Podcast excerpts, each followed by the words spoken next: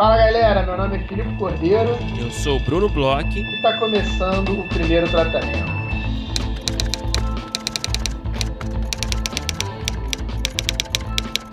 Fala,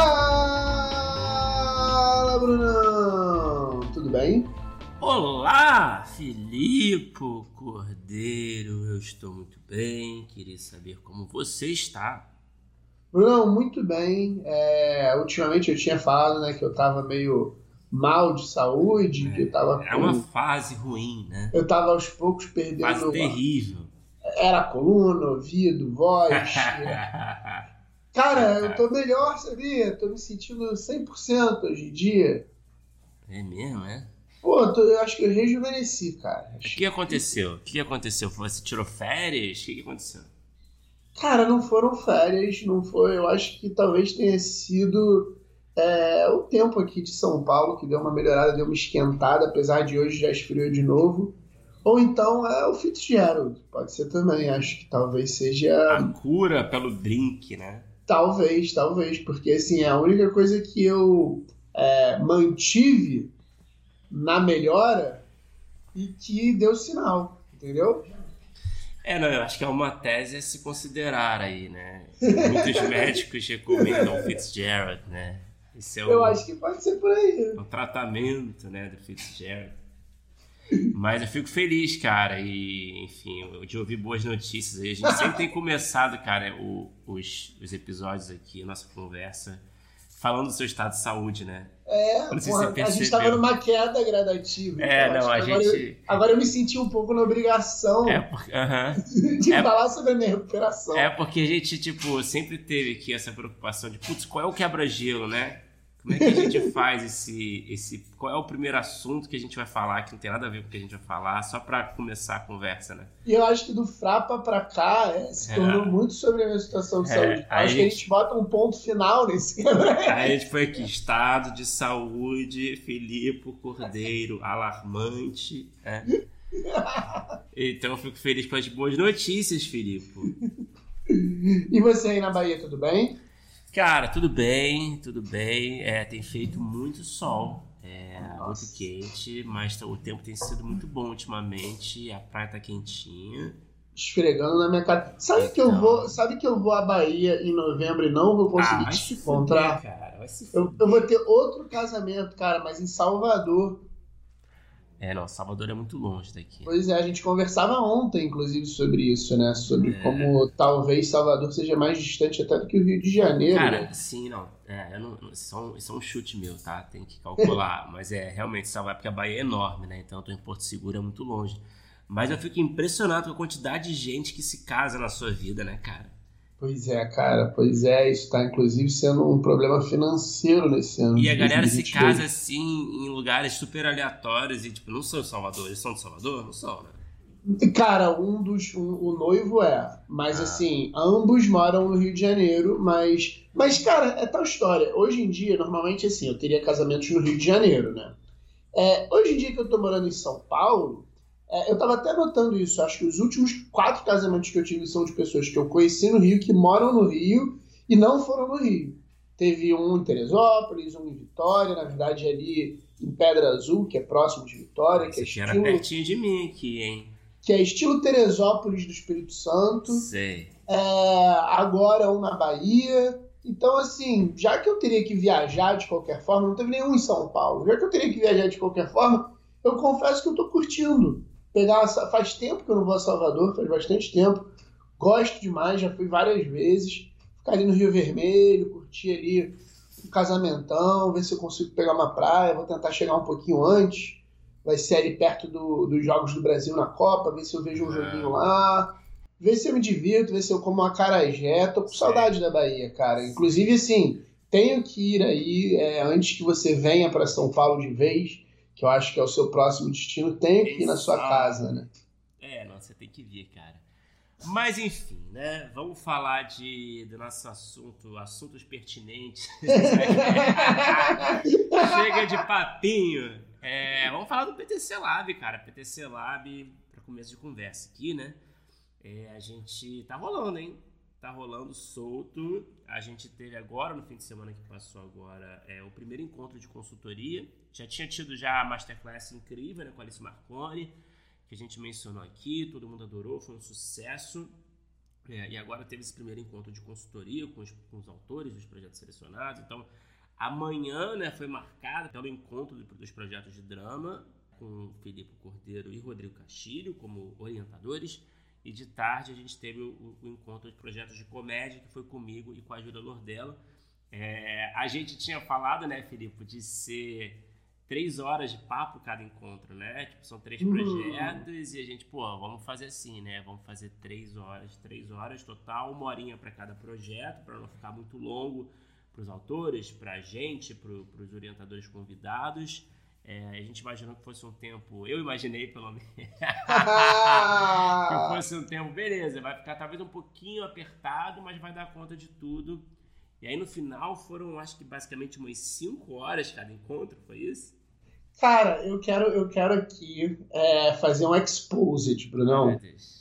Como o, o encontro de drama foi de manhã, né, e o de comédia foi de tarde, é, eu tive, vamos dizer assim, essa experiência, né, um pouco antes do Bruno. Então a gente, no, na verdade, assim, é o, é o nosso terceiro encontro, né, com os autores, mas o primeiro foi muito é, para estabelecer produção, aqui, né? datas, uma questão de produção. Depois foi a masterclass e agora foi o primeiro encontro de fato de consultoria.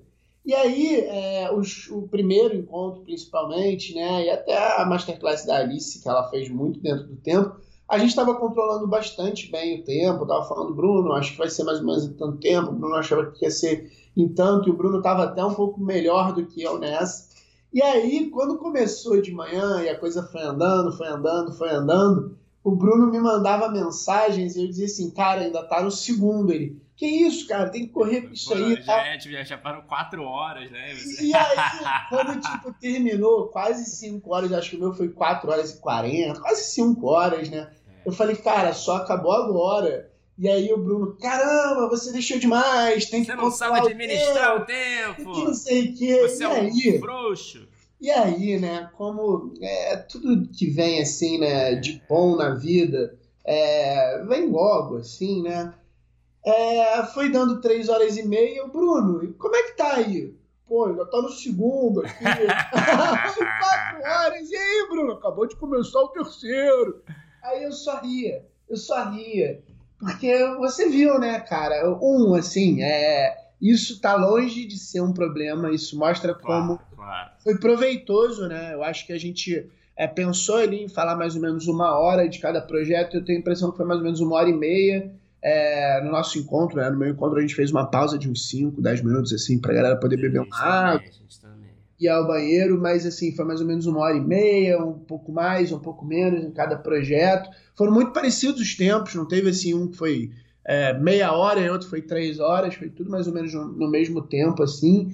E, cara, vou te falar, é, é muito legal fazer parte, assim, é, agora, de certa forma, do outro lado, né? É uma coisa que eu falo muito aqui, é uma coisa que eu gosto muito de fazer já há bastante tempo e tenho feito até bastante né, na, na produtora. Então, assim, essas questões de notas, dar uma olhada, ter um olhar assim nos projetos é uma coisa que, pessoalmente, eu gosto muito. E, cara, que prazer ver o Rodrigo Castilho falando sobre projetos. Cara, Bruno, você. Eu, eu não tive no seu, você não teve no meu, né? Porque a gente teve muito trabalho, a gente dividiu. Inclusive, a gente fez essa divisão assim para a gente poder ter muita atenção com os projetos. Então, assim, a gente recebeu um, um, pouco mais de um. A gente recebeu uma semana mais ou menos antes né, do encontro. E desde o primeiro dia a gente está lendo, está trabalhando, está fazendo notas, está procurando referência, está é, estudando as referências que as pessoas mandam. Então, assim, é, é uma coisa trabalhosa aqui do nosso lado. Então a gente dividiu bastante, né? E, cara, eu, a, gente, e a gente conversou muito pouco, porque a gente estava muito cansado no sábado, né? E, cara, eu preciso te falar, é, é, é de sentar e, e, tirar o chapéu, ajoelhar e ver o Rodrigo. É, a forma como ele falou sobre os projetos, ele foi muito é, objetivo, inclusive sobre com, com, visões de mercado, assim, é, é ele teve uma visão muito ampla, como roteirista, como história e como uma coisa que ele falou sobre cada um dos projetos que eu achei muito interessante. Ele, ele em cada um falava assim, cara, o que eu acho que, que é o ouro aqui do projeto, que eu tô vendo que é o grande diferencial, que lá na roteiraria talvez o Zé chame de conceit, né? É, ele conseguiu identificar muito bem e conseguiu é, indicar muito bem o que cada um tinha que falar. Então, assim, eu vou te falar, Brunão, é, é uma coisa que a gente já estava ansioso e se, se divertindo até em todo o processo. E nesse primeiro encontro deu orgulho, cara. Deu orgulho. Acho que a gente levantou uma coisa muito legal, cara. Não, eu tenho certeza também. Queria agradecer a todos os autores aí que estão nessa, mais uma vez. Agradecer o Rodrigo, a Júlia, cara. A Júlia, eu posso dizer o mesmo da Júlia. A Júlia foi, nossa, ela é assim, é, eu aprendi muito também. Eu acho que isso é uma coisa muito legal, né? De fazer esse trabalho de, de, uhum. de consultoria. A primeira vez que a gente faz no, no lab, né? Nesse negócio de orientação, né? É, mas como a gente aprende muito, né? Ouvindo os autores e, enfim, né? Agora que a gente tem esse luxo também de contar com essa, essas participações especiais, né? A gente ouve essa galera falando. Então a Júlia trouxe muita bagagem dela de sendo até roteirista-chefe do Vai Que Cola por, pelas últimas três temporadas, se eu não me engano, né? Para falar de, de projeto de comédia, né? É, ela tem muito lugar de fala ali, muita, muitas experiências em projeto de comédia e é muito interessante, cara. Muita coisa boa que ela trouxe. É, e eu acho, cara, é isso. Eu acho que a participação nossa, pelo menos assim, falando por mim, né? é, como orientador desses projetos, ajuda muito a clarear assim o, o raciocínio, né, é, de processo de desenvolvimento, né, até para os nossos projetos. Não sei se você sentiu isso também, tipo é, é, pensar quais são as balizas principais mesmo, como é que elas estão organizadas, se elas estão bem arquitetadas, né? Qual é o conflito do projeto, né? Qual é o conflito do protagonista, o conflito central, né? Uhum. Conflito externo, conflito interno, o que, que ele quer, o que, que impede ele né, de conseguir o que ele quer, é, qual é a problemática principal, então como é que você manipula essa problemática ao longo da sua história, ao longo do seu arco, né? Eu acho que são conceitos assim que, claro, né, a gente está cansado de, de, de, estudar e ouvir, de falar, é, mas quando você põe na prática, né, quando você vai criar um projeto, é, às vezes você acaba deixando um pouco de lado esses conceitos básicos e estruturais de uma história, né?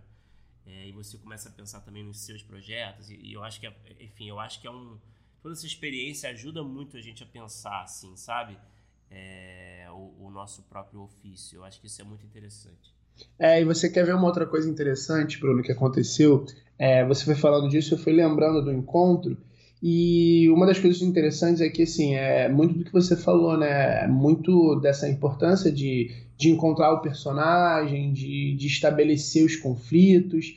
E aí, duas coisas que, que, que, também me deixaram bem, bem contente, porque a gente pensou, a gente pensou, a gente está pensando nesse formato já há mais de um ano. A gente quis fazer ano passado, né? E aí, ano passado, a gente começou arquitetar, levantar o formato e a gente só esse ano conseguiu fazer, então a gente ficou um ano aí é, pensando, conversando, indo e voltando, tendo reuniões.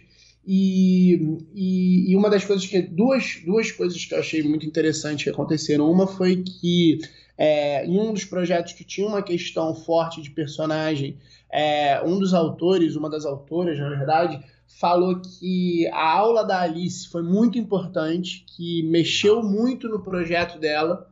É, certas coisas que ela falou na aula foram determinantes para as questões que ela já tinha dentro do projeto.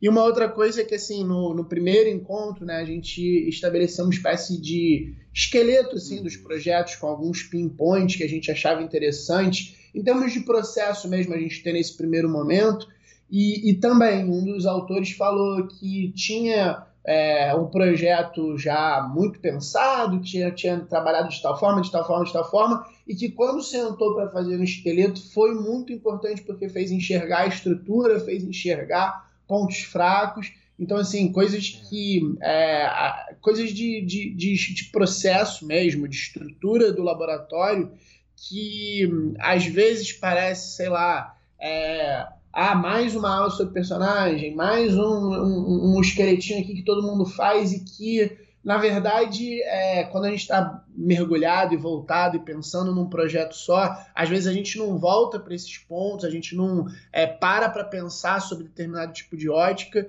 e, e deu para ver que funcionou em, dentro de é, é, a gente eu tive três, né?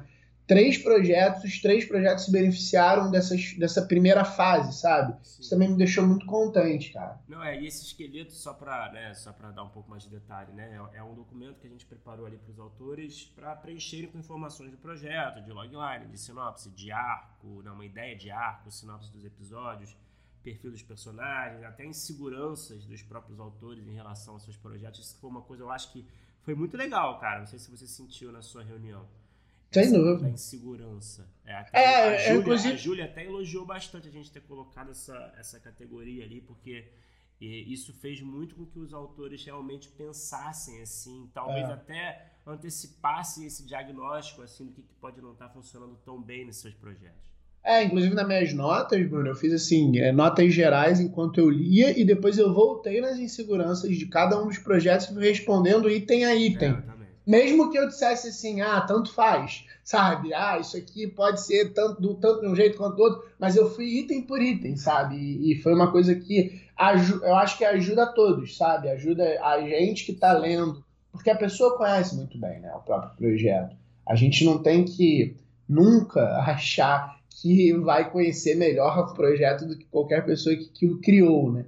Então, assim, a, a, a, é, é óbvio que a pessoa que está escrevendo é, ela sabe onde o calo aperta. Às vezes ela precisa parar para pensar, mas ela vai acabar sabendo também, assim. Então é, é, é, óbvio que tem um olhar de fora que às vezes te mostra alguma coisa que você é, não está notando, mas o olhar interno também é importante. Também é importante, é, é, às vezes você que está também muito de fora entender quais são as inseguranças do autor, porque você acaba vendo uma nova perspectiva até sobre o que está escrito ali, né? Não, com certeza, cara. Mas é isso. Resumindo, foi muito bom, cara. É, foi, foi uma experiência muito rica. Eu acho que para todo mundo envolvido, para gente, pra, pra até para os convidados, eu senti, para os autores. E é isso.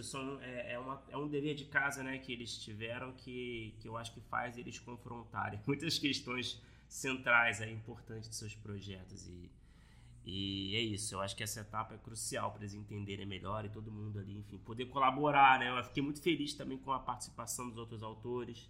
Nossa, é foi, muito legal. Encontro. Teve gente, inclusive, né, que é, teve, tivemos dois autores, né, um de, um de projeto de comédia e uma de drama, que assistiram a, a, a sessão do, dos outros projetos, né? Tipo, é, teve gente que passou o dia inteiro, é, né? Vendo, ficou vendo assim, aí, quietinho, assim, às vezes, tipo, às vezes participando, às vezes mais quietinho, é, mas ficou ali acompanhando, aprendendo, enfim, participando diretamente ou indiretamente, é, apesar de, de tantas horas aí, né? É, e cara, foram insights assim maravilhosos mesmo dos outros autores, cada um sobre os projetos de cada um. É, é, parabéns, todos envolvidos, assim, não só pelos projetos, mas isso que você falou também é muito legal, assim. É, é, é, é muito legal dessa parte de laboratório a gente ter é, uma pluralidade de olhares, né? E, e, e, todo mundo, pelo menos assim, no meu, no, no meu encontro de manhã, todo mundo falou sobre o projeto, todo mundo, inclusive é, o, vamos dizer assim, o ouvinte, né, o, a pessoa que participou é, de comédia. Acho que é melhor a gente não falar nome de ninguém, para também não falar projeto de ninguém e tal. Acho que tem, a gente tem que tomar uns certos, certos é. cuidados em alguns momentos. Mas, assim, todo mundo falou do projeto de todo mundo e tudo muito, muito pertinente, coisas que é, levantaram novas questões, que, que deixaram. É, é novos, novas é, é fases para o desenvolvimento. Assim, é, cara, muito legal mesmo. Eu estou muito curioso para a próxima entrega. Muito, muito. E a gente agora, né, semana que vem, é, na verdade, semana que vem não, né? No próximo sábado agora, dia 22, a gente vai ter mais uma masterclass. E aí é legal falar, né, Bruno, que todas as pessoas que se inscreveram no PTC Lab, elas podem assistir a masterclass. Então, a gente vai ter uma masterclass com a Renata Mizrahi, uma masterclass sobre a importância de diálogos criativos. Então a gente vai agora, a gente falou de personagens, teve um encontro, agora a gente vai falar um pouco de diálogo. É, então reforço aí o convite para os inscritos no, no, no, PTC Lab.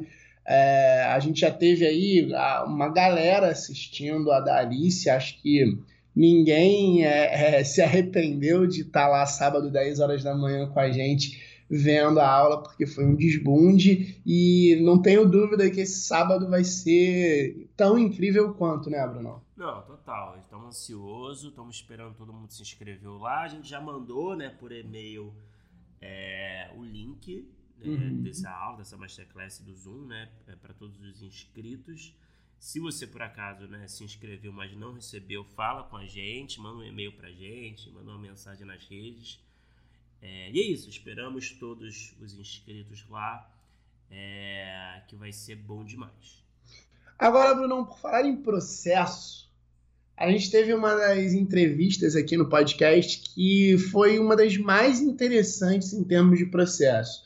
É, a gente conversou com um cara que tem é, diversos filmes, séries inclusive, mas principalmente filmes que ele é, foi roteirista e autor, também é diretor é, que são filmes excelentes, alguns grandes filmes aí do cinema nacional, filmes diferentes entre si, inclusive, e é, o autor, né, o roteirista que conversou com a gente, é, tem processos muito próprios, muito interessantes, é, processos diferentes até de um para o outro, mas é, com uma, um certo tipo de metodologia que ele mesmo criou. E, cara, foi uma dessas conversas que acabou indo para um lugar muito é, é, nesse lugar de processo e cada um dos trabalhos e que cara é, foi diferentona é, apesar de ser um roteirista, às vezes a gente fala né, das conversas ultimamente que a gente tem tido diferentona que não necessariamente são roteiristas, a gente teve, sei lá, produtores, diretores, conversas sobre podcast e tal, mas essa foi com um cara que é um roteirista, é um autor, fez bastante coisa e, cara, eu ouvi tanta coisa interessante, tanta coisa nova que, que eu não tinha escutado aqui no podcast, não tinha escutado ou lido em outros lugares. Conta aí, Bruno, com quem que a gente conversou? Filipe, a gente teve o grande prazer de conversar com o grande José Eduardo Belmonte, diretor, roteirista, produtor. Só para citar alguns trabalhos é, do José Eduardo Belmonte como diretor ou roteirista, né? Ele, ele realizou aí projetos como Se Nada Mais Der Certo, Billy Pig, o Gorila, Alemão, é, o Pastor e o Guerrilheiro, que, está saindo agora, né, no, uhum. nos cinemas, nos festivais, é o trabalho mais recente dele, enfim. É, fez um pouco de tudo aí, vários gêneros, a gente conversou sobre essa versatilidade de gêneros é, que o Zé trabalhou já e, e, e, falamos, como o Felipe falou aí, né, muito sobre processo. O Zé tem realmente assim um olhar, uma forma de trabalhar muito particular, né, que ele compara muito com a música, Uhum. Já adiantando aí o que ele vai falar um pouco, né? É, que eu achei muito interessante. Ele é um cara que tem assim um background até de, de, de, de, de músico, é, toca com instrumentos, é um cara que curte muito. Já começou a carreira, na, na verdade, até dirigindo clipes Videoclipes. Raimundos, né? várias bandas aí, lá em Brasília, enfim. Então ele, ele vê o processo muito assim como como uma, uma, criação musical mesmo, né? É, então eu acho isso muito, enfim, é, é, isso, cada um com o seu processo, e eu acho muito diferentão. É, e aí também, também tem todo um processo de trabalhar com atores, de entender uhum. ali qual é o é, qual é assim, o coração da história, né? Do, dos roteiros que ele escreve, que ele dirige. Enfim, falamos um pouco de tudo. Foi um papo bem assim, fresco, né? Muita uhum. coisa que a gente nunca ouviu antes e muita coisa que a gente aprendeu. E, e é isso, é um, é um medalhão aí do nosso audiovisual. E, e foi foda, cara. Eu adorei. E, e é isso, aproveite aí, que é bom demais. Vamos escutar.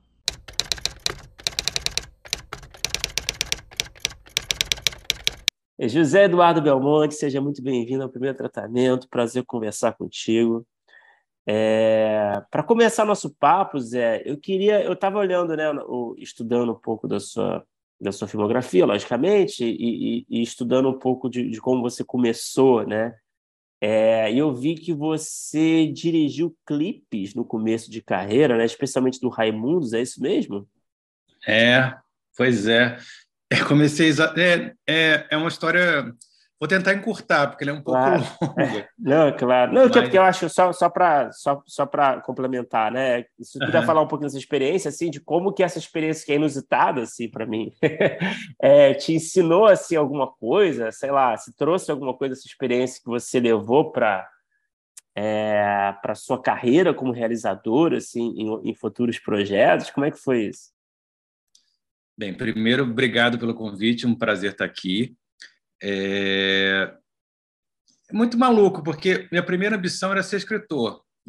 E depois eu, eu desisti e estava tendo muita banda em Brasília nos anos 80, no meados dos anos 80, né? Foi estouro de Plebe Hood, estouro de, de, eh, de, Legião Urbana, enfim. E todo mundo tinha banda em Brasília. Não há quem não tivesse banda, pelo menos no plano piloto, que, né, que é a parte central lá, que é onde a cidade começou, é, quer dizer, a cidade começou no Núcleo Bandeirante, mas Brasília é o plano piloto que chamam, né? Uhum. E, e aí eu, eu também vi que eu não tinha nenhum talento para ser músico. É, eu não, tinha, não conseguia. Todas as minhas bandas foram frustradas. Você tocava, tocava o quê? Tocava baixo, toquei guitarra e depois foi para o baixo, né? Como todo mau guitarrista. Não, não, não tem ótimos baixistas, não, cuidado com as coisas que eu estou falando. Mas eu, eu, como muitos colegas que eram mal guitarristas viraram baixistas. Eu, eu, acabei, eu acabei indo para o baixo, mas também eu não, não acertei. E aí eu descobri o cinema, tinha uma faculdade de cinema em Brasília. Só tinham quatro faculdades de cinema no Brasil na época. E Brasília é, tinha uma dessas quatro. E eu falei, olha, eu quero fazer isso aqui. Comecei a, a, a frequentar muitos, muitos filmes e comecei a ver muitos, é, muitas salas de cinema, de arte principalmente. E aí eu virei e eu entrei na faculdade de cinema. E, e, eu, e eu comecei fazendo videoarte, na verdade. É, porque era, era um pouco que todo mundo estava fazendo, porque o cinema era muito caro, era película. Então, comecei a fazer videoarte. E comecei, basicamente, muitas experiências visuais, né? Videoarte, na época, trabalhava muito com a ideia de texturas, mais criação de imagens abstratas, enfim. Era uma coisa que estava muito bombando nos anos 80 tinha inclusive um festival importante para o Video Arte Brasil. E aí começou um no, uma nova fase de bandas em Brasília na época, que começou um novo estouro de bandas. Raimundo, inclusive, era a banda que mais estourou dessas bandas, mas começou a ter muito show e surgiu a MTV. Quando surgiu a MTV, as bandas precisavam de clipes.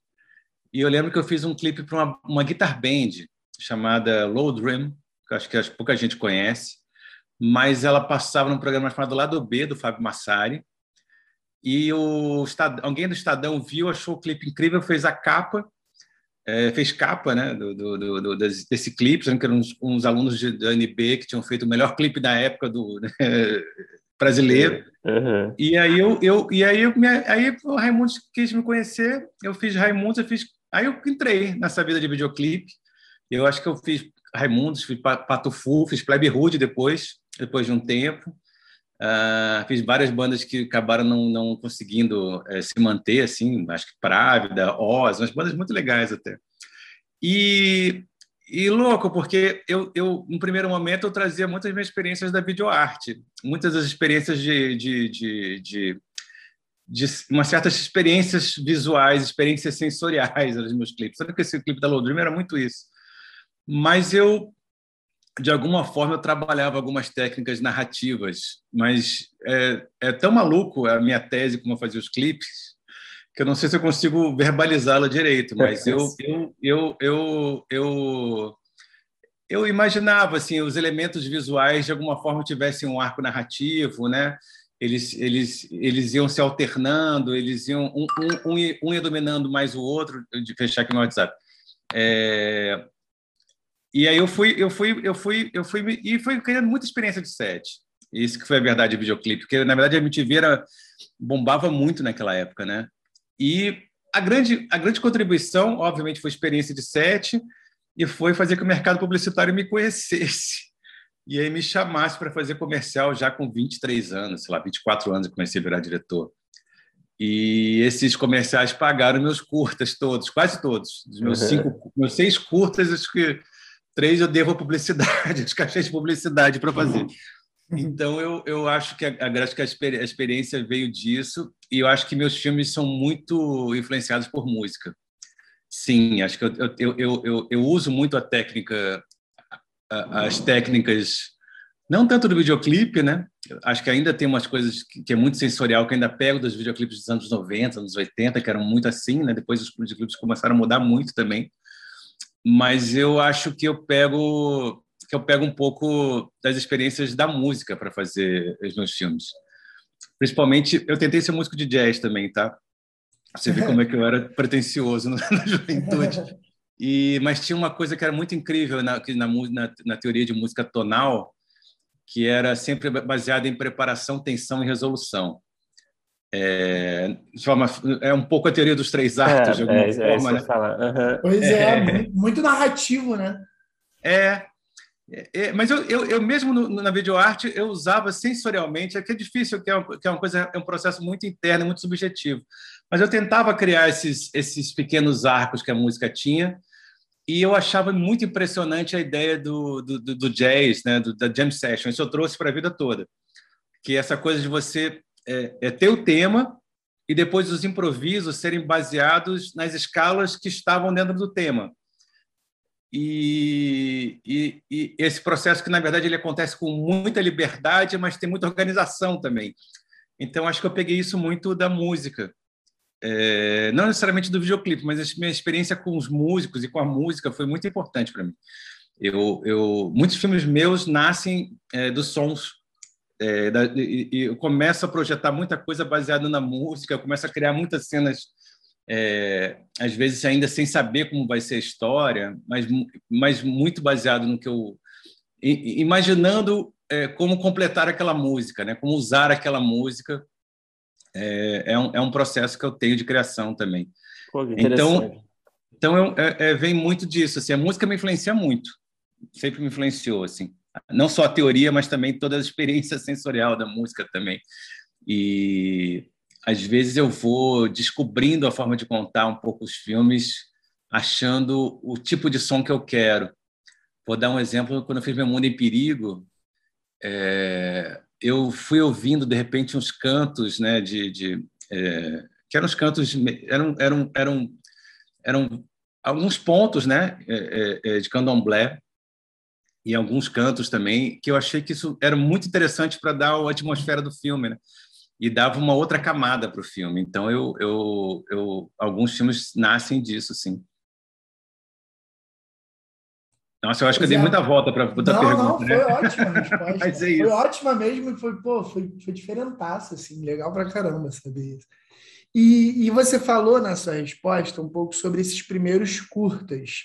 E aí, é, também dando uma olhada assim na sua filmografia, tem, é, pelo que eu vi, tem uns, pelo menos um dos curtas que você escreveu e dirigiu. E aí eu queria saber assim, é, nesse início de carreira, você tinha algum é, é, interesse maior? Você tinha interesse maior na direção? Tinha interesse maior no roteiro? É, com, como é que você se via nesse primeiro momento em termos de, sei lá, cineasta? Queria fazer tudo? Como é que era essa sua relação? É, eu tenho que contar um segredo para vocês em primeira mão. Meus primeiros longas eu também escrevi, só que eu assino com pseudônimo. Eu fui tão maluco que eu assinei com dois pseudônimos. Então, a concepção, eu que assino, mas eu boto dois roteiristas falsos, mas sou eu o roteirista. Eu boto Breno Alex e, e Luiz Carlos Paca. Mas por que eu, isso? Eu, por, que, por que exatamente? Porque quando eu fiz os curtas, eu, eu, eu, eu, eu achava muito estranho meu crédito estar toda hora aparecendo. tinha roteiro, eu também montava os filmes, então tinha roteiro. Eu falei, não, eu preciso, criar, preciso mudar um pouco isso para as pessoas é, é, é, distinguirem uma coisa do outro. Assim. O roteirista do diretor, que eu vi que eram experiências, são experiências muito distintas, né? Quando eu comecei a escrever. Mas eu, eu, eu, eu é óbvio que a minha primeira aproximação com o cinema foi pelo roteiro Uhum. Eu, quando eu decidi fazer cinema, não era muito longo o processo até dirigir um filme, então eu comecei a imaginar filmes no roteiro. Então eu, eu comecei como roteirista mesmo, assim. É, primeiras, meus primeiros, eu fiz vários roteiros que não foram filmados, assim, no começo da carreira. Uhum. E a minha ideia sempre foi esse processo de escrever, dirigir. É, sendo, que, sendo que depois, no processo, eu vi que a escrita era um primeiro. É, eu até fiz essa metáfora agora, que é a metáfora do Carrier, né? que, que ele falava que o, o, o roteiro é, é, a primeira forma de um filme. Né? Ele fazia comparação com a, com a lagarta e a borboleta. É, e aí eu fui entendendo que o roteiro, na verdade, podia ser, na verdade, uma guia, um mapa, na verdade, e, e, e que podia ser somado pela experiência do, dos ensaios, do elenco uh, e, dos, e dos colaboradores que viessem. Mas eu, eu, eu até o quarto longa, eu escrevi todos os filmes. Eu fui roteirista, só que não tá, eu não, não estou não me acreditei. Acreditei já, com vários Já dá para ver uma certa hierarquia que você colocava aí, porque como diretor você assinava, mas como roteirista ainda não. é, é, mas isso aí também é uma coisa que eu, é muito interessante isso. É, mas isso eu acho que eu venho, acho que isso tem mudado, mas um pouco, eu acho que muito lentamente ainda. Mas é, eu comecei a fazer cinema nos anos 80 e essa ideia da, da, da, da política do autor, né? que é ligada à figura do diretor, era muito forte. Então, acho que não é exatamente hierarquia, não. Acho que tinha essa coisa do diretor. E você vê, quando você vai lançar os filmes, a figura do diretor é muito acessada, né? Uhum. Então, acho que foi um pouco por causa disso. Eu acho que isso tem mudado, acho que as pessoas estão entendendo a contribuição, é... que o processo é coletivo, é a contribuição do roteirista e do produtor para o filme é, é ser, né? O filme como, como criadores também do projeto, isso tem se mexido. Mas quando eu comecei, a figura do diretor era muito forte, né? Ainda é, mas a figura do diretor era muito forte. Talvez eu tenha invertido, porque eu não teria como disfarçar, dando entrevista no lançamento do filme, que, que eu não era aquela pessoa eu mesmo, entendeu? E no roteirista eu podia, de repente, me ocultar um pouco nessa figura. Ele perguntava como é que é a sua relação de colaboração né, com esse roteirista. É. Não, era muito bom. improvisada. Não, e era muito bom que as pessoas também criticavam coisas, não criticavam uma coisa só, né? Não criticava a pessoa, às vezes. Que às vezes acontece é. no cinema, assim. Então, assim, não, o roteiro é muito bom, mas é mal dirigido. Sei lá, às vezes eu já recebi é. isso. Só que era eu também a mesma pessoa. Só que eu, eu entendi que era interessante essa, essa divisão para não ter, é, é, para não, não dar essa, essa, sei lá, me parecia um pouco pesado demais ter, ter tanta coisa, tanta coisa no crédito assim.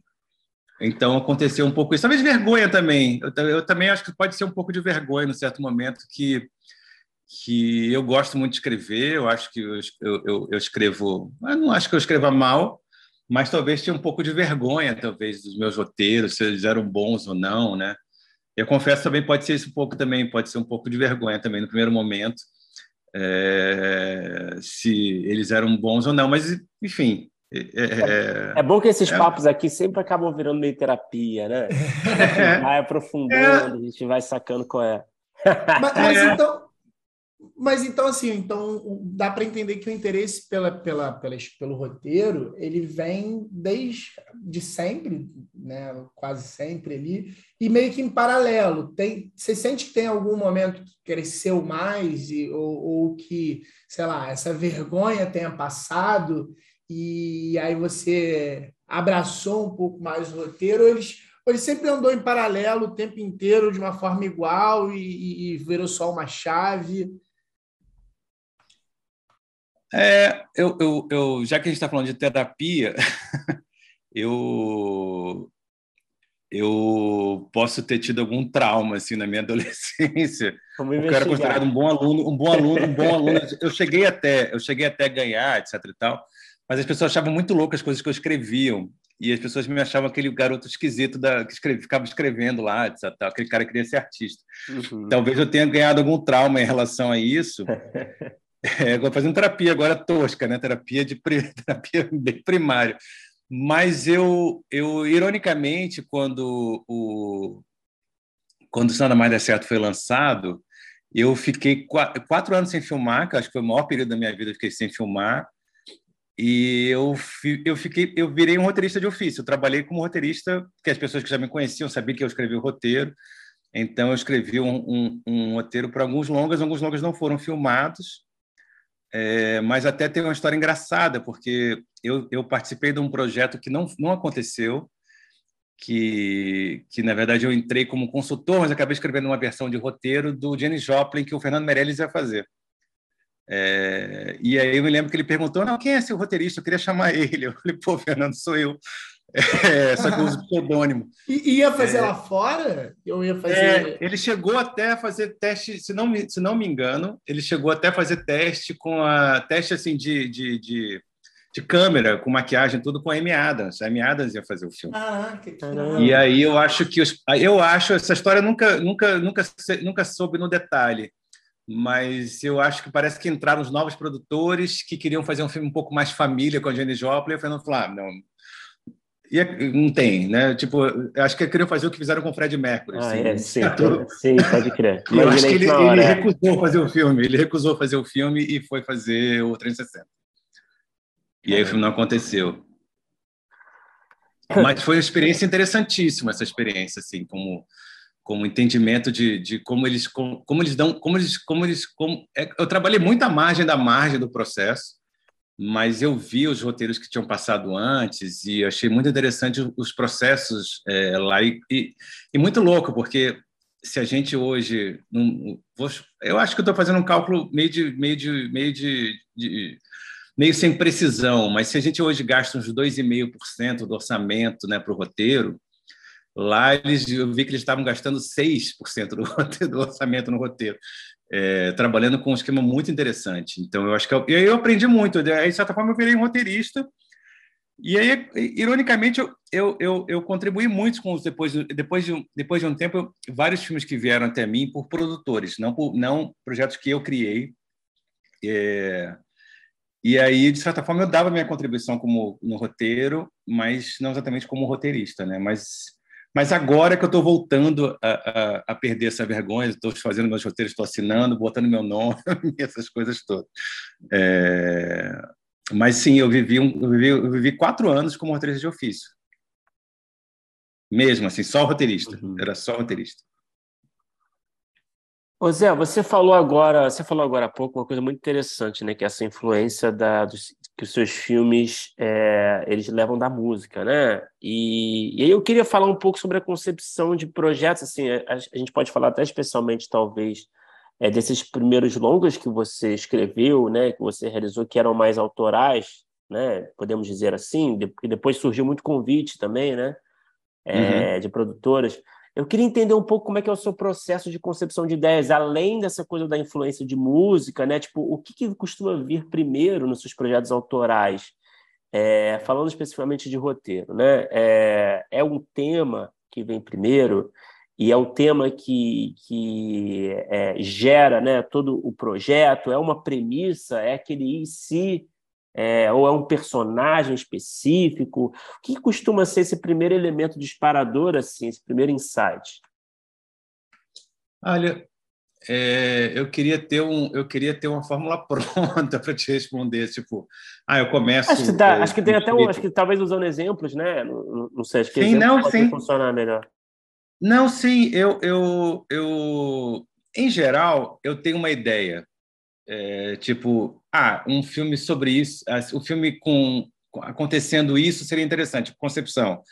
É, ah, pessoas que criam um falso movimento e que são uma pessoa diferente a cada dia. Essa ideia pode ser interessante. Geralmente ele nasce de uma ideia que é uma premissa.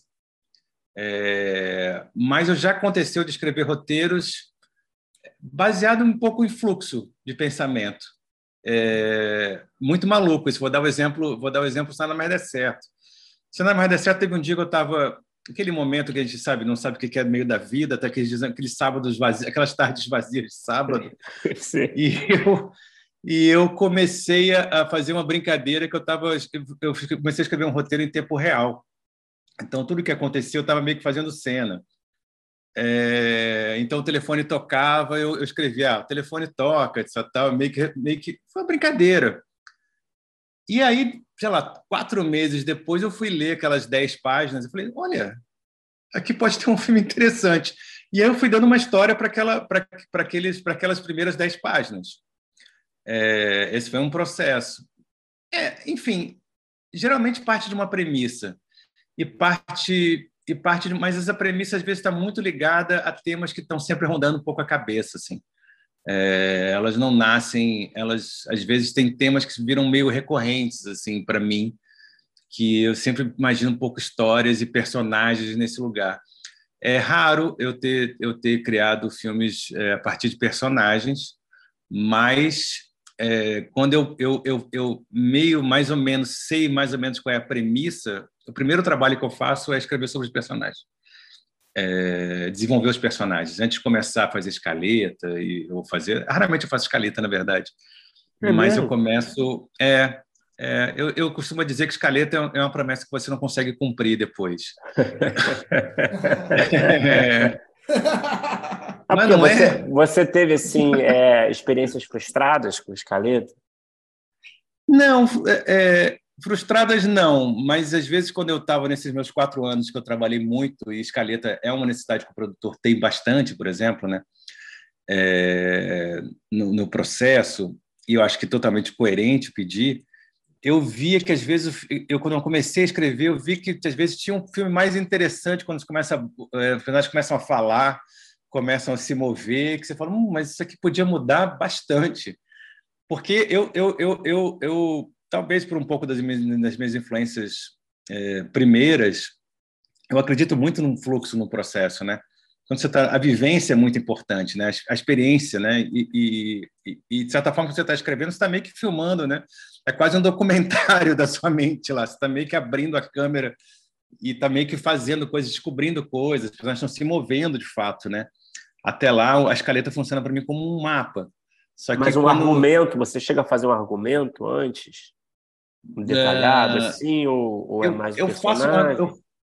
Não, o que eu faço é uma descrição muito detalhada de personagens. Faço perguntas aos personagens e daí eu vou, eu tento fazer um arco grande desse personagem. É, e geralmente meu argumento ele é, é, quase um esquema. Não sei, não sei, não, acho que não poderia chamar de um argumento. Quando é para mim mesmo, né? eu, eu meio que faço uma estrutura, tipo com os, com, com os pontos cardeais importantes, e aí eu vou tentando é, criar pontes entre os pontos cardeais importantes, né? descobrindo, ah, o personagem precisa chegar até aqui. O que, que precisa acontecer e o que, que é coerente para acontecer? Deixa eu fazer a ponte para chegar até aqui. E aí eu, eu, eu, eu, eu vou criando, na verdade, muito mais um, um, um, um, um um, um tópico, é um, é um esquema mesmo, né? É um, é, um, é um argumento, mas baseado em tópicos. É, baseado em. Não, é, acho que não chamaria isso de uma escaleta, porque ele é, é muito resumido. Assim. E aí eu deixo um pouco a coisa um pouco acontecer no primeiro momento e vou sentindo um pouco o filme, vou sentindo um pouco os personagens. E vou sentindo um pouco os personagens e vou sentindo qual, qual, qual o caminho que eles vão dando. assim. É, é isso, mas eu, eu, escrevo com uma ideia, mas eu não escrevo totalmente. É, eu meio que vou descobrindo o filme junto com, junto com os personagens, às vezes. Eu, eu, eu, eu gosto disso. Eu gosto disso. Acho que tem um trabalho de reescrita grande quando você escreve assim, porque você, depois você vai ter, que, vai ter que fazer uma edição, porque o processo fica muito longo. Sei lá, o primeiro roteiro do, da concepção tinha 200 páginas, que é uma insanidade, ah, né? primeiro uhum. roteiro do Nada Mais Der Certo tinha 170 páginas. É, depois fala assim, é, são muitas letras, muita coisa. Vamos aqui agora, vamos aqui agora é, pegar o essencial disso tudo. Mas eu, eu, eu, eu, gosto desse trabalho, eu acho interessante. Assim. Quando eu fiz meu Mundo em Perigo, é, eu escrevi com Mário Bortolotto. E aí eu, eu entreguei esse, esse, esse esquema, esse esquema do, da história. Tipo, acontece isso, isso, isso, isso, isso, isso, e vai até aqui. Os personagens são esses, é, e, aí, e aí você é, é, é preenche isso. E aí ele preencheu, eu levava para a sala de ensaio, a gente ensaiava, e aí depois eu falava, Bortoloto, é, isso aqui, isso aqui não funciona, isso aqui não funciona, você pode reescrever? A gente descobriu isso aqui, isso aqui no ensaio, você pode reescrever? E a gente, a gente trabalhou um pouco assim. Foi um processo muito interessante. Às vezes até ele, o Bortolotto escrevia às vezes de noite, porque a gente descobria coisas de noite. Falei, você pode corrigir um pouco essa sequência, porque a gente pensou. É, mas no geral eu acho que é isso. Eu acho que o, o, filme nasce de uma premissa e eu desenvolvo os personagens. Depois eu eu crio um, um mapa. Acho que é um mapa com os pontos cardeais do que essa história vai ter. Claro, quando é, o filme já é uma encomenda de um produtor, aí eu faço eu faço argumento, eu faço escaleta, eu faço, é, eu faço tudo. E quando tem edital também, agora, né, que você tem essa, nos editais você tem que fazer tudo também. Então eu faço tudo. Ultimamente, é, como estou com os projetos agora também é, meus, eu tenho feito um pré-argumento mas eu sempre falo para os produtores e as pessoas que podem vir contribuir com o filme que isso é um é, é, esse roteiro esse argumento é dinâmico ele pode pode ser mudado no, na, na, escrita também eles hoje eu acho que eles hoje é, não não se não estranham com isso eles estão tudo bem com isso sabe é, se vier um pouco diferente do que eu estava argumento é, está um pouco já combinado com eles mas agora eu tenho feito o argumento mas eu não deixo de nunca de, de, de, de, fazer os personagens. Eu lanço perguntas aos personagens, várias perguntas. É como se fosse um questionário mesmo é, que eu faço. E eu começo a responder um pouco esse questionário, tentando entender esses personagens, quem são. É, uma observação deve ser, no mínimo, divertido escrever com Bortolotto. Eu, eu gosto muito de engenharia sanitária de automóveis. É, mas eu queria te perguntar, ainda nesse assunto, como é que foi o Billy Pig, que eu adoro o filme e confesso que nesse esse processo eu fiquei muito curioso para saber. É, pois é, você você dá para caber no, você você bem-vindo à Kombi, você então. As pessoas que gostam do, do Billy do Billy Pig, bem-vindo à Kombi. É, não, na verdade o que, que aconteceu? Eu tinha eu tive a ideia é, do filme dividi a ideia com um parceiro que eu tinha na época, estava trabalhando com ele. É, a ideia ficou um pouco no ar. Ele fez uma, um, uma versão que não é exatamente um é, não é exatamente em formato de roteiro. É, e eu e eu formatei e construí algumas cenas. Botei algumas cenas, mexi com algumas coisas que não tinham, fiz algumas pontes que estavam faltando, algumas coerências que estavam que estavam faltando. E isso e foi assim, mais ou menos assim. Acho que foi um processo mais convencional esse, né? É. Mas é, é, isso, basicamente eu tinha eu tive a premissa assim que eu eu, eu, eu imaginei exatamente, começou exatamente imaginando pessoas sem grana num hotel chique. Como é que como é que essas pessoas pararam lá e por quê? E aí eu comecei a, a, a, a, ter uma ideia de eu queria fazer uma comédia. É a primeira vez que você flertou aí com a comédia? Você já tinha escrito alguma coisa de comédia? Não, meus curtas eram muito, com... eram curtas, muito cômicos, né? Tinham uhum. comédias, eram comédias Sim. diferentes, eram comédias mais anárquicas, mas meus curtas eram de comédia. Eu eu escrevi os cinco filmes estrangeiros, que quando que, quando que todo mundo achava maluco demais assim por isso que eu tava acho que é daí que veio a vergonha porque todo mundo eu falava a história para as pessoas nos, nos bares nas, nas, reuniões nas conversas de, de grupo de cinema e falou não isso, isso não dá um curta jamais gente cinco filmes estrangeiros mas eu escrevi até a, escrevi à mão escrevi à mão no começo né eu sempre gostava de escrever à mão e, e depois eu escrevi um, um, um, o, o terceiro curta foi escrito para uma amiga minha, mas eu escrevi em formato de conto. E aí eu meio que fiz o. Eu não assino o roteiro, mas eu meio que eu, eu, eu formatei para o formato de roteiro. Mas ela fez um conto, que era um conto bastante cinematográfico, bastante, bastante fácil de adaptar, mas eu, eu, eu, coloquei num formato é, para a gente filmar. E o, o trailer americano foi um filme que eu fiz que, que que é uma comédia também. Esses filmes tem no YouTube, quem quiser ver, todos esses filmes tem no YouTube. E, e, eu também fiz, esse filme eu fiz também, que era para ser uma continuação meio avacalhada dos filmes estrangeiros. E, mas também foi baseado numa, numa premissa, numa imagem que tinha em Brasília, tinha um, uns trailers abandonados é, ao lado de um drive-in que tem em Brasília, tem um drive-in ainda até hoje. E aí eu, daí eu parti essa ideia de fazer esse filme. Mas meus, eu, eu, eu, eu, eu gostava muito de comédia, só que comédia é um gênero muito difícil. E é um gênero também que é, é muito dinâmico, né? você acha difícil funciona... por que você acha difícil? É, um, porque tem que ser. É um gênero que você é, trabalha com muita precisão, né? É um gênero que depende muito de precisão. Comédia, comédia, filme de terror, é, o erro é fatal, né? Se você não não causa a sensação que você espera de um filme, de uma comédia ou de um, de um filme de terror, por exemplo, é fatal. É, o filme deixa de ser uma comédia, uma tristeza, na verdade. Né? E, e, eu acho que, que, que, é um gênero muito dinâmico. É um gênero que. Eu, vou dar um exemplo mesmo. Quando eu fiz, fiz filmes estrangeiros, as pessoas riam muito nos filmes. É, o TP, Sigo Filmes e Trailer Americana, era, era, era, era muito interessante assim, a, a relação com o público. Só que aquele tipo de humor, quando eu fui escrever 12 anos depois, já não funcionava mais. Então, é um gênero que, que, que você tem que estar muito ligado na contemporaneidade para funcionar. Ainda que algumas comédias clássicas funcionem até hoje, como o apartamento, enfim, se o apartamento falasse. Uhum. É, é, é um gênero que, que, que, que, depende muito de você estar muito atento a contemporâneo, como é que é o público agora, né? O que funciona de humor é, pode não funcionar daqui a cinco anos. E porque, é por isso que no Brasil ainda é mais difícil, né? Porque a gente faz um filme que daqui a sabe-se lá quando que vai ser feito, vai ser visto, né? Vai ser realizado e vai ser visto, né? E realmente tem essa sensação, às vezes, a gente assistindo né, os filmes, né? Que ficaram meio é. datados, né? De, de, de, de universo, de tom, de tudo, né? De, de, de tipo de humor, né? Sim, sim. Sim. É... Não, é, tem isso também. Tem isso também. Eu eu acho, eu acho humor muito difícil. Acho, acho bastante difícil. Acho difícil de dirigir.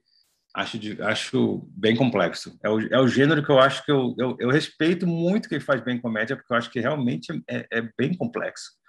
É, é, todas as variáveis, você tem que estar acertando, você tem que estar muito ligado nos beats, né? É, eu, eu, eu, eu, às vezes, acho que, que se perder um pouco as comédias é, é, foram muito para esse lugar um pouco da catarse, né? Demais e muito do mais do que isso, eu acho, mais mais da piada, né? Se às vezes perder um pouco uh, do, do, prazer da história, às vezes eu fico achando. Uhum. Não sei se isso é um, é um é um é, um, é uma opinião errada, mas às vezes eu fico achando que se perder um pouco isso, assim. Se você prestar atenção, talvez nas comédias clássicas, né? O roteiro é muito bom, né? A trama, o conflito, e, e, de repente começou muito é, é uma boa comédia que tem um filme que tem boas piadas só não acho que não é só isso mas também boas situações com os personagens conflitos que são é, é, é, é, engraçados estimulantes né? São acho que isso acho que isso talvez me parece que a, a comédia mudou nesse sentido né? Não sei isso é uma coisa para debate isso é uma coisa para abrir para debate é uma impressão minha Pois é, e uma coisa que eu queria te perguntar é, enquanto diretor, que também é roteirista, quando você pega o roteiro dos outros, e aí eu, eu vou fazer essa pergunta sem é, exemplos, eu acho, mas acho que é melhor, sem exemplos. Sem. É, você nota é, algum tipo de, de, de, coisa que te dá algum tipo de incômodo? E aí também, é, aí uma outra parte da, da pergunta, e aí, aí, pode até ser com exemplos, também tem alguma coisa que, de repente, é, já como diretor, você começou a pegar em roteiros de outras pessoas que talvez você até tenha trazido para a forma de você escrever? É, é, é, é, essa pergunta é complexa, mas eu vou, vou tentar, vou tentar, vou tentar dar conta. Eu acho, num primeiro momento, quando eu comecei a trabalhar com roteiros, é, é, que projetos que vinham de produtores, né, e que projetos às vezes que já estavam com o roteiro pronto, é, eu, eu no primeiro momento eu achei que tinha sempre um processo dialético que também não era só o que estava escrito, mas o como era muito importante. Então eu tentava é, as coisas que me incomodavam, tentavam sempre botar um contraditório, então filmar de um jeito diferente, para que exatamente aquilo que me incomodava não não não não, não ter a, a mesma energia do que estava escrito. Estou falando de forma bem abstrata, mas enfim, é, é, essa foi minha primeira ideia. Num segundo momento, eu comecei a, a, a, falar: não, isso aqui a gente tem que mudar, aquilo a gente pode ajustar. E eu, eu tive a sorte de trabalhar, com, em geral, com produtores muito permeáveis a isso. E a principal coisa que acho que as pessoas também é, é, entenderam e me chamavam muito por isso, porque eu é, sou muito conhecido por ser diretor de elenco, né? Eu, de, eu, diretor, os atores é, gostam de trabalhar comigo, né? E, e, e, de certa forma os produtores gostam porque eu consigo trazer, por causa de, dessa minha relação boa com, com, com o elenco, é, nome, talentos importantes assim, para o projeto. E eles entendem que o roteiro é muito apropriado pelo elenco. Então, é, é, tem que tá, não só tem que cair na boca é, do ator, né? não é só uma questão de boca dura, mas uma questão também de, dele se apropriar e de, e de, e de ele dar uma, uma forma para ele. Né? E, e, e quando o produtor é permeável, o roteirista é permeável, eu, eu, trago um pouco essa experiência que eu falei com o Bortolotto. Né? Eu, eu, eu trago as notas e as questões, os ensaios, eu devolvo para o roteirista, esse processo, agora, isso eu posso dar exemplos, esse processo que eu fiz com o pastor guerrilheiro, por exemplo, a Josefina Trota, é, foi assim, assim, olha, na sala de ensaio a gente descobriu isso aqui, Josefina, olha as coisas aqui, deixa alguns algumas, algumas transcrições dos ensaios, né, dos novos diálogos que surgiram, e aí o roteiro ganhou outra forma. Então, é, é isso foi esses processos começaram a acontecer no decorrer desse meu dessa minha jornada nessa década que passou e isso foi muito bom, assim, de, de ter cenas que foram criadas é, em sala de ensaio e que, sim, algumas vezes eu, eu, eu, eu fazia um polish. É, e, e, ok, não, não, não, não, no geral não causou muitos conflitos. É, houve momentos que alguns roteiristas não, não, não, talvez não tenham gostado de uma coisa ou outra que eu, que eu achava que podiam ser diferentes, e talvez eu tenha filmado um pouco diferente porque para dar um para dar um outro uma outra impressão. Mas eu fui aprendendo um pouco essa relação também né? Porque eu acho que foi uma nova vivência né? Porque eu, eu vim de um, uma experiência e, e entrei noutra. É, então fui aprendendo um pouco essa relação amadurecendo essa relação né? Eu não sei se eu respondi a contento não sei se eu falei muita bobagem. Depois eu... a gente vê se a gente pode editar essa parte. Zé, ainda falando da sua relação com atores, do processo, eu estava fazendo uma pesquisa, né? É, é, assim, eu vi no Wikipedia isso, esclareço que não foi só o Wikipedia que eu olhei fazer a pesquisa. Mas eu, eu, é que você estava falando disso, aí eu associei muito com isso aqui que está escrito, que eu achei muito louco quando eu estava lendo, tá? Aliás, eu até parabenizo, não sei se foi você que fez o Wikipedia, mas está bem completo, né? É... mas diz aqui que você é entusiasta Talvez, processo... né, Bruno? Talvez desse processo colaborativo e aí fala que tem um que você tem um método único de trabalhar com atores batizado como mala pequena né? é, e aí eu não aí sei publicitário eu fiquei enfim pô, preciso fazer essa pergunta já que você estava entrando nesse assunto também de trabalho com atores eu não sei se é algo que é um mito ou é uma coisa que você que existe de fato mas se eu puder falar um pouco eu fiquei curioso não, é, é, é interessante isso. É, vou tentar explicar também e por que, que surgiu essa, esse termo. É, voltando só um pouco à pergunta anterior, eu trabalhei um pouco assim com a Cláudia Jovan também no Gorila também. A Cláudia tem, fez um roteiro, os atores se apropriaram e, e, e o Entre Idas e Vindas também com a Cláudia também foi um pouco assim.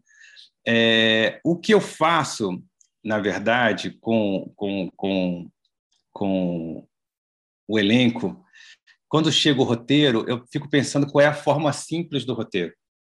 É, qual é, o, que, o que é essencial naquele roteiro, sobre o, o que está permeando todo ele. Então, eu sempre faço um exemplo, é, eu sempre faço, faço um exemplo de Hamlet.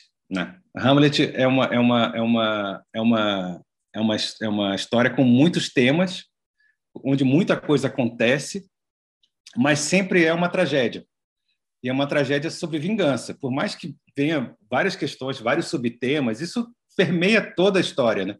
Eu até fico brincando assim, quando, é, é, é, é, quando você abre o roteiro e você pega isso, isso tá, esse, esse tema tá, tá lá em qualquer parte que você abre o roteiro, é porque isso é, é a espinha dorsal, é a mala pequena do, do, da, da, do, do, do, roteiro. Uhum. Eu fico até fazendo analogia, tanto que várias vezes as pessoas alguns evangélicos abrem a Bíblia em qualquer canto e te falam, te dão uma mensagem. Porque a Bíblia também é clara, assim, onde você abrir, quase, quase qualquer lugar que você abrir na Bíblia vai ter que Deus é amor e Deus é um caminho para a salvação. É, é, é, a essência está lá. Então, a primeira busca que eu faço quando eu, eu começo a juntar com o elenco é achar o forma, a forma pequena. O que o personagem é sempre, por exemplo, no, no, no Hamlet, o personagem é, ele é sempre melancólico. Por mais que ele tenha outras coisas que aconteçam com ele, por mais que ele tenha outros ímpetos, a melancolia permeia o personagem inteiro. Eu até faço outra piada, que se Ricardo III fosse Hamlet, a peça acabava na página 3. Ricardo III saberia tudo, mataria todo mundo e acabaria a peça. Mas por Hamlet ser como ele é, e, e sempre é desse jeito, é, então, isso que eu chamo de mala pequena, de você achar é, é, a coisa que é sempre da história, onde da onde a história expande, né? A espinha dorsal, o ponto que a história, a história expande. É, isso surgiu, isso surgiu porque eu, eu, acho que eu fiz numa sala de ensaio, eu fiz essa analogia. Não, se o, a casa do personagem estivesse queimando, o que ele levaria na mala pequena? Acho que alguém falou mala pequena, isso virou um, virou, um, um, virou uma adjetivação do meu trabalho, assim, de, de, de elenco. Mas é porque, é porque a primeira coisa que eu faço é isso, é achar, o que, achar a essência da história, né? Aquilo, o, a forma simples do filme. Eu fico também fazendo analogia com o Picasso, né? O Picasso tem aquele estudos do touro, que ele vai pintando um touro até chegar em três linhas só para fazer o touro no final. Ele vai chegando na forma simples do touro. Então, a, a primeira busca é essa é, quando eu leio o roteiro. Daí em diante, tudo que vier, a gente sabe que esse, esse é o ponto de partida, né? Então a gente nunca se perde, porque se a gente tiver perdido, fala, não, mas o filme é, é isso, isso, isso é da onde, é da onde expande toda a narrativa. É o ponto de, de, de isso é, esse é isso, isso é a espinha dorsal. Então é, é desse método. E o que é muito curioso, porque se um dia lançarem um roteiro Só Mais Der Certo e o roteiro da Concepção, é, você vai ver que o filme é muito diferente, mas é muito parecido ao mesmo tempo. Ou seja, os diálogos mudam, talvez alguns detalhes se percam. O filme foi muito improvisado, mas o filme não é muito diferente do roteiro. Então, é uma forma de quando você faz isso, você, você faz com que o elenco se aproprie do roteiro sem perder, sem bagunçar a ideia do roteirista. Né? Sem, sem, sem... Eles se apropriam, eles criam, mas eles entendem o, o que é essencial naquela história. Né? eu acho que isso que é que foi uma coisa que eu fui aprendendo um pouco fazendo assim. então esse é o método esse é o método não que acho que esse método varia de filme para filme mas esse é o princípio pelo menos do que eu tento trabalhar. oh, legal demais legal demais. Pô demais mesmo. E Zé a gente também queria falar um pouco sobre o filme né? O Pastor e o Guerrilheiro. É, eu acho que é legal também acho que a gente falou bastante sobre seus processos entender como é que surge é, esse filme e qual foi também, acho que, sem brincadeira, acho que um dos papos mais legais que a gente já teve sobre processo aqui é esse. A gente já conversou com um monte de gente. Então, tipo, é, ouvir você falar também sobre mais um processo de filme, acho que também vai ser muito bom. e entender qual é a mala é. pequena, né? Qual foi a mala pequena do pastor. Eu não sei se o Bruno concorda comigo, mas assim, é, é pô, tipo, eu tô aqui ouvindo e, e, e quase pegando um caderno para anotar e tirando o chapéu. Ainda bem que está sendo pô, gravado. Elia, é, é, é, esse filme é muito curioso, porque esse filme, a ideia, me, a ideia me, foi me apresentada em 2012. A gente rodou em 2020.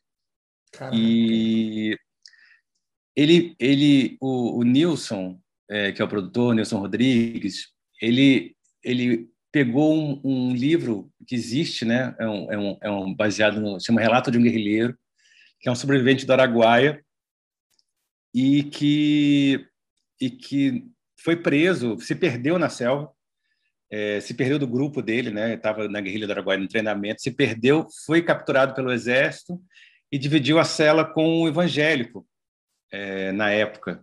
É, que na época os evangélicos não são o que são hoje, né? Ainda ainda teve essa mudança no movimento neopentecostal, pentecostal que foi no final dos anos 90. E ele leu nesse livro que esses caras ficaram combinaram que era uma coisa muito comum no século XX, né? De você onde, onde você vai estar na virada do século, do milênio. É, isso era uma coisa que era muito gestada, 99, né? As pessoas ficavam muito. Eu lembro que nos anos 70 as pessoas falavam de 99 como uma data muito emblemática. Na minha infância, nos anos 70. E aí ele ele imaginou uma história, ele imaginou contar essa história nessa época e, e, e imaginar como é que seria esse encontro, porque ele, ele sabia que esse cara que escreveu o livro tinha morrido e ele ficou pensando que, pô, esse, o outro, de repente o evangélico vai, não tinha internet na época, né? não tinha telefone celular. Esse cara vai e não vai ter ninguém. Como é que vai ser isso? Então, ele, ele, ele pegou esse relato e criou essa história em dois tempos.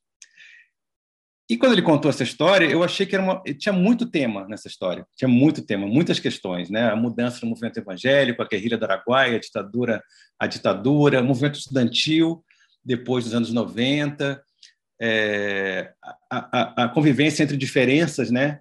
Então era era muita coisa, era um filme sobre a sociedade brasileira e para a sociedade brasileira, não só para um segmento da sociedade brasileira.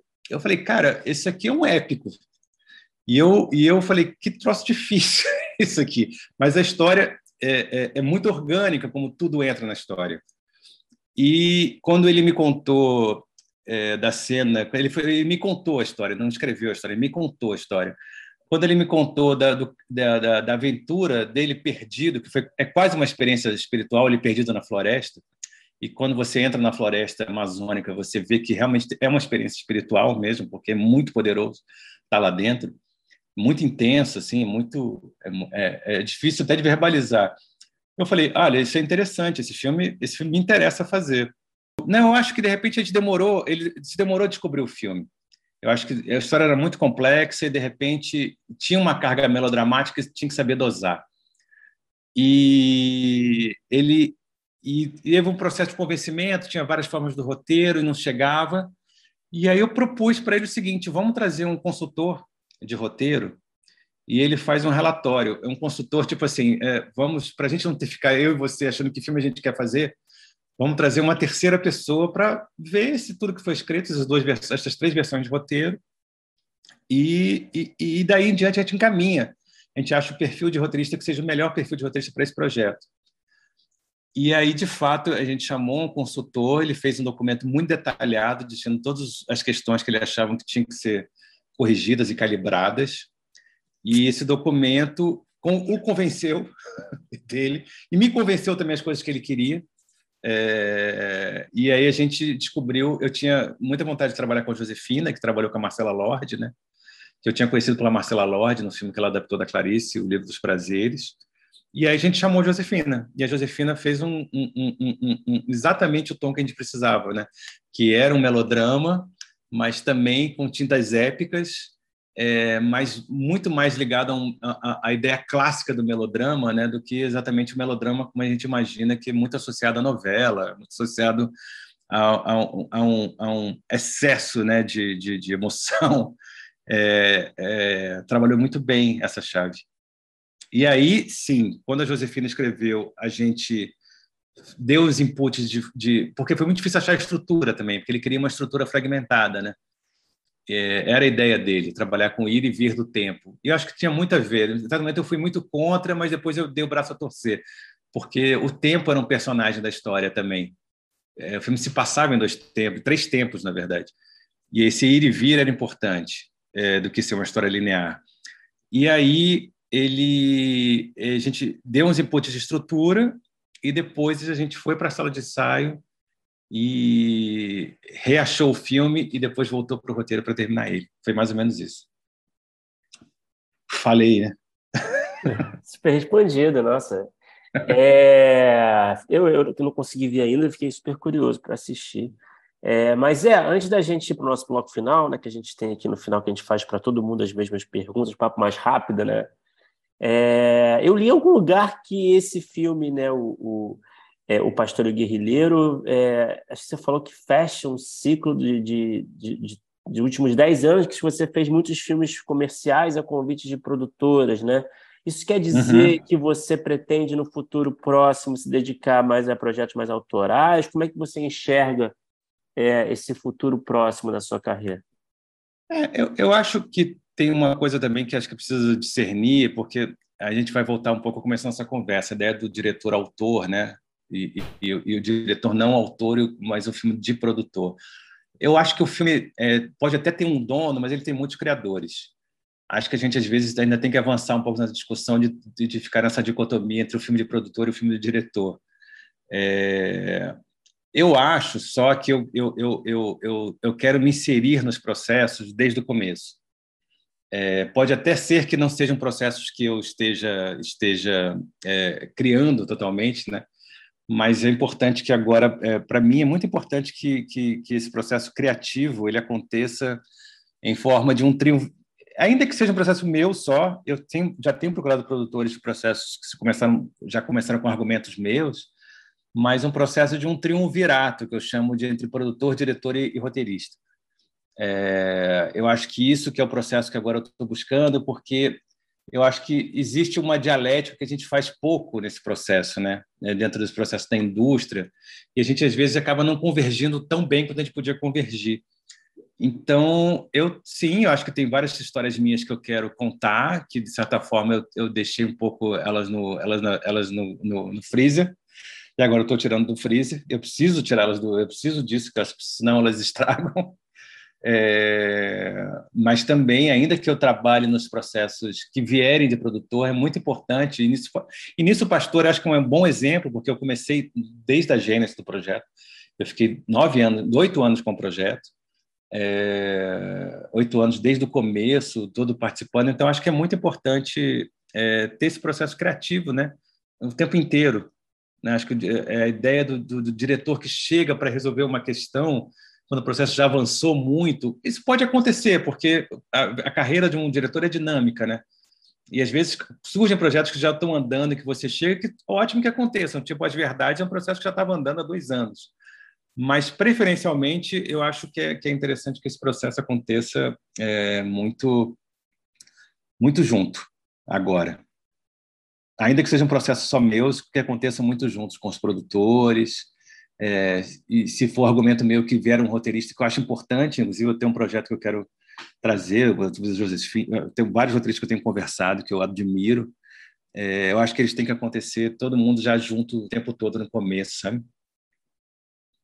Não sei se eu respondi a contento. Não sei se eu respondi a contento. Não, assim, não deu para entender o, não, a mentalidade perfeita. Eu concordo super contigo aí. Acho que faz sentido. É, Zé, a gente tem um bloco final, né? Como eu falei agora, para a gente fechar, tá bom? É, vamos, vamos lá, então. Primeira pergunta: qual é o melhor é, roteiro que você já escreveu? Na sua opinião, pode ter sido produzido, pode não ter sido produzido, pode ser um curta, pode ser um longa, vale tudo. Mas sozinho? Você que manda, Zé. Não, eu escrevi um roteiro que eu vou filmar agora, depois do depois desse que eu estou filmando agora. Estou filmando um roteiro com o Rafael Montes, roteiro do Rafael Montes. Que parece que a gente começou junto, eu e ele. A gente começou junto em 2015. Mas eu vou escrever um projeto, um projeto que eu escrevi é, com Pablo Stoll, que é um diretor uruguaio, e com o Carlos Marcelo, que é um escritor, é, que também está começando a escrever roteiro. Está começando, não, já está escrevendo roteiro faz um tempo já. Eu conheço ele desde de, quando ele tinha 17 anos. É, e a gente escreveu um filme chamado Quase Deserto, que eu leio esse roteiro, eu, eu, eu fico me sentindo orgulhoso, tipo assim, ah, putz, isso aqui, esse roteiro é muito bacana. E, e foi um processo muito interessante de, de, de, de, escrita também. Porque a gente, para dar um exemplo só para do que era o processo, eu e o Carlos fizemos um roteiro de 120 e falamos, Carlos, a gente precisa de alguém para fazer um pulo, que podia chamar uma terceira pessoa para escrever. E a gente chegou no stall e o Stoll devolveu um roteiro de 67 páginas. É, mas com, com, total respeito e, e, e, concisão, entendimento e, minima, e, foi uma leitura muito minimalista do que a gente queria. E, depois eu depois eu fiz uma nova versão em cima da do Stoll, mostrei para o Stoll, mostrei para o Carlos Marcelo. E eu acho que esse roteiro é o que eu gosto muito, chama Quase Deserto. Se tudo der certo, eu filmando em junho do ano que vem. E qual é o pior roteiro que você já escreveu? Vale tudo também, pode não ter sido produzido também, se for mais fácil, um curto, ou aquele curto que você fez que ficou um, um, um lixo, né? Que faz parte, né? Cara, Pô, eu acho, acho todos que, temos pô. que ter, hein? Até você, Zé. Não, poxa, eu tenho vários roteiros ruins, assim, é... mas isso é sempre delicado. Mas eu, eu, eu, eu fico pensando que às vezes o, o roteiro de Billy Pig ele precisava ter tido é, mais tratamentos. Eu acho que chegou numa hora que a gente ficou curtindo muito, as pessoas curtiam muito o roteiro, mas quando eu comecei perto de filmar, eu falei, hum, isso aqui precisava dar umas ajeitadas e tudo. É um roteiro que eu acho que, que, que não sei se é o pior, mas eu, que, eu, que eu sempre penso assim, putz, ah, podia voltar no tempo. Vou ter que consolar, é... vou ter que consolar o Filipe aqui, coitado. Eu acho, pô, acho que ele tem, tem uma, uma, uma loucura muito gostosa ali. Não, sim, a loucura é boa mesmo, a loucura é bacana mesmo. Eu tenho um roteiro muito ruim também, que foi meu segundo roteiro que eu escrevi aos 16 anos, que era um filme super pretensioso, chamado Léo, o nome do filme, é muito maluco, que eu acabei pegando o nome do personagem para nada mais der certo. Mas, mas era um roteiro ruim também. Esse roteiro foi perdido numa mudança na minha vida. Escrevi, escrevi à mão e nunca mais eu achei esse roteiro. E me diz uma coisa, o que, que você assistiu, nacional, estrangeiro, pode ser longa, pode ser séria, até pode ser qualquer formato, curta, qualquer formato, que quando terminou você pensou, pô, eu queria ter escrito isso. Ah, o, o, ah, tem vários momentos também. Nossa, tem vários momentos, mas eu vou dar um exemplo recente que é Marte 1, né? Quando terminou Marte 1, eu falei, putz, que eu, trabalhei, eu já trabalhei com o Gabriel, inclusive, né, no alemão e como ele era roteirista do filme e acho o filme muito muito muito muito é, redondo. Conceito o, o, roteiro como as coisas se encadeiam como tudo é muito orgânico. Eu, eu é um roteiro que eu gosto bastante. Deu eu fiquei feliz quando eu vi. E Zé, para terminar, é, talvez você já tenha respondido na pergunta anterior, é, qual é o projeto que está no topo da sua lista, projeto pessoal que, tá, que você ainda não realizou, que está no topo da sua lista de desejos aí para você conseguir fazer é, nas telas aí, levar para as telas, seja, enfim, de, de, cinema, seja de TV, enfim, seria esse projeto que você mencionou aí? Não, vou te falar, não é não. Eu tô, eu, eu Fica à vontade eu... para falar quando você quiser também, claro, né? Pode falar de forma mais superficial desse projeto, que claro, hum. não, né? Não, eu vou te falar que eu tenho um, um projeto que eu acalento desde os meus 16 anos de idade. Caramba! É, dois, na verdade, do mesmo autor. É, é uma adaptação do Inácio Loyola de Brandão, que é Um Beijo Não Vem da Boca, que é um livro dele, e Dentes ao Sol. Esse livro, esses, esses livros eu li quando eu tinha 16 anos. É, me encantou, me encantou a ideia de adaptar eu fiquei, eu estou em gestação com esses projetos desde então. Quem me conhece sabe toda hora eu falo, toda hora que eu, eu testei várias coisas que eu falava em outros filmes. E eu tentei é, três vezes com o Inácio de, de, de comprar os direitos. Ele não queria vender nunca, ele sempre não estava meio reticente. E aí eu consegui agora, é, há pouco tempo, que ele ele cedeu os direitos dos dois livros então, esses são os dois projetos que eu mais quero fazer, que eu acho que eu estou me preparando a vida inteira para fazer esses projetos. É, sendo que os Dentes ao Sol, Dentes ao Sol, eu vou escrever com ele, com o próprio Inácio. A primeira, a primeira ambição do Inácio era ser roteirista de cinema. Né? Só que eu acho que ele desistiu nos anos 60, ele, sei lá, ele, ele se encontrou na literatura e, e, e foi para a literatura e nunca escreveu, nunca chegou a escrever um roteiro mas eu acho que não chegou a escrever um roteiro, não sei, talvez ele tenha escrito, não, não saiba. Mas a gente vai escrever junto e o Beijo, o beijo Não Vem da Boca, eu estou procurando um, um co-roteirista, eu vou escrever junto com alguém, já tem um argumento, tudo. Mas são projetos realmente que eu estou há muito tempo imaginando. Então, estou muito animado que aconteça, vamos ver. Porra, maravilha, Zé. Muito obrigado por esse papo maravilhoso aqui na véspera de feriado aqui. É, nossa, foi ótimo. Papo. Nossa. Muito legal. Não, eu que agradeço, gente. Foi muito legal, muito bacana.